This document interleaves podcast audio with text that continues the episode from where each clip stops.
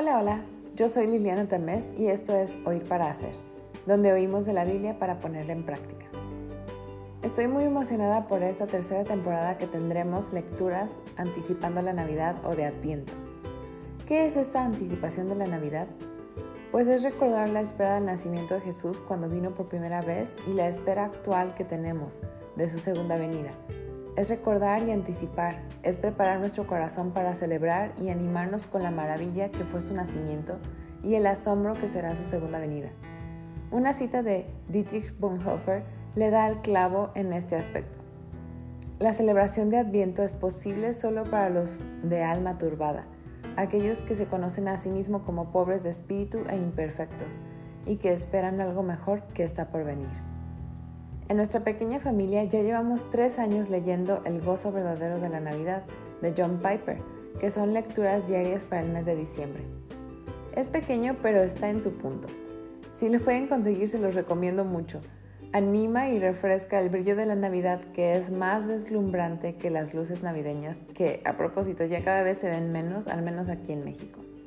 Los invito a recordar juntos y a animarnos a esperar la venida triunfal de Jesús con estas lecturas de la Biblia. Hoy escucharemos a Marianne Ramsey leyendo Mateo 1 y 2.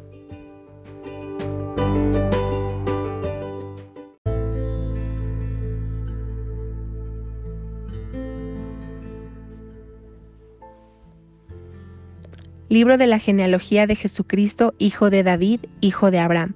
Abraham fue padre de Isaac, Isaac de Jacob, y Jacob de Judá y de sus hermanos. Judá fue padre de Farés y de Sara, cuya madre fue Tamar. Fares fue padre de Esrom, y Esrom de Aram. Aram fue padre de Aminadab, Aminadab de Naasón y Naasón de Salmón. Salmón fue padre de Booz, cuya madre fue Raab. Booz fue padre de Obed, cuya madre fue Ruth. Y Obed fue padre de Isaí. Isaí fue padre del rey David. Y David fue padre de Salomón, cuya madre Betsabé había sido mujer de Urías. Salomón fue padre de Roboam, Roboam de Abías y Abías de Asa. Asa fue padre de Josafat, Josafat de Joram y Joram de Usías. Usías fue padre de Jotam, Jotam de Acaz y Acaz de Ezequías. Ezequías fue padre de Manasés, Manasés de Amón y Amón de Josías. Josías fue padre de Jeconías y de sus hermanos durante la deportación a Babilonia. Después de la deportación a Babilonia, Jeconías fue padre de Salatiel, y Salatiel de Zorobabel. Zorobabel fue padre de Abiud y Abiud de Eliakim, y Eliakim de Azor. Azor fue padre de Sadoc, Sadoc de Akim y Akim de Eliud. Eliud fue padre de Eleazar, Eleazar de Matán y Matán de Jacob. Jacob fue padre de José, el marido de María, de la cual nació Jesús, llamado el Cristo. De manera que todas las generaciones desde Abraham hasta David son catorce generaciones, y desde David hasta la deportación a Babilonia, catorce generaciones, y desde la deportación a Babilonia hasta Cristo, catorce generaciones. El nacimiento de Jesucristo fue como sigue. Estando su madre María comprometida para casarse con José, antes que se llevara a cabo el matrimonio, se halló que había concebido por obra del Espíritu Santo.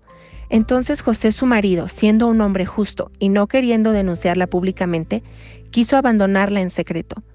Pero mientras pensaba en esto, se le apareció en sueños un ángel del Señor, diciéndole, José, hijo de David, no temas recibir a María tu mujer, porque el niño que se ha engendrado en ella es del Espíritu Santo, y dará a luz un hijo y le pondrás por nombre Jesús, porque él salvará a su pueblo de sus pecados.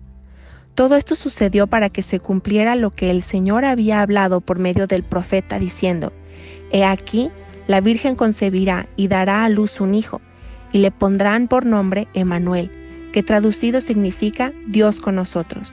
Cuando José despertó del sueño, hizo como el ángel del Señor le había mandado, y tomó consigo a María como su mujer, y la conservó virgen hasta que dio a luz su hijo, y le puso por nombre Jesús.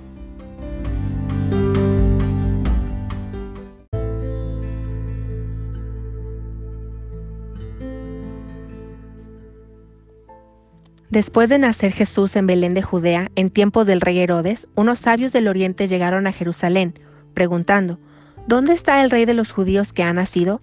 Porque vimos su estrella en el oriente y lo hemos venido a adorar.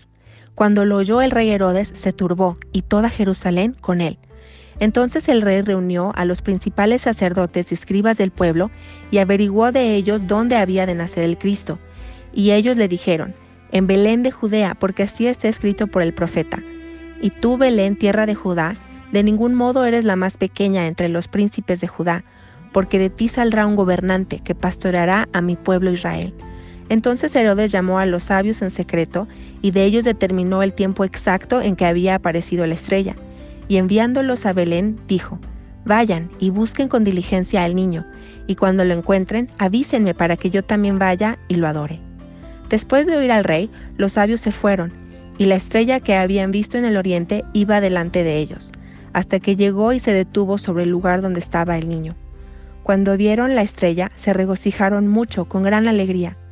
Entrando en la casa, vieron al niño con su madre María, y postrándose lo adoraron. Y abriendo sus tesoros, le presentaron obsequios de oro, incienso y mirra. Y habiendo sido advertidos por Dios en sueños que no volvieran a Herodes, se fueron para su tierra por otro camino.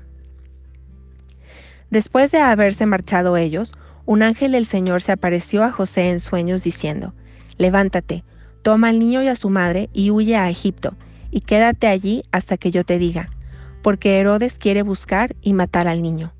Y levantándose José tomó de noche al niño y a su madre, y se trasladó a Egipto. Estuvo allá hasta la muerte de Herodes, para que se cumpliera lo que el Señor habló por medio del profeta, diciendo, De Egipto llamé a mi hijo. Herodes, al verse burlado por los sabios, se enfureció en gran manera, y mandó matar a todos los niños que había en Belén y en todos sus alrededores, de dos años para abajo, según el tiempo que había averiguado de los sabios.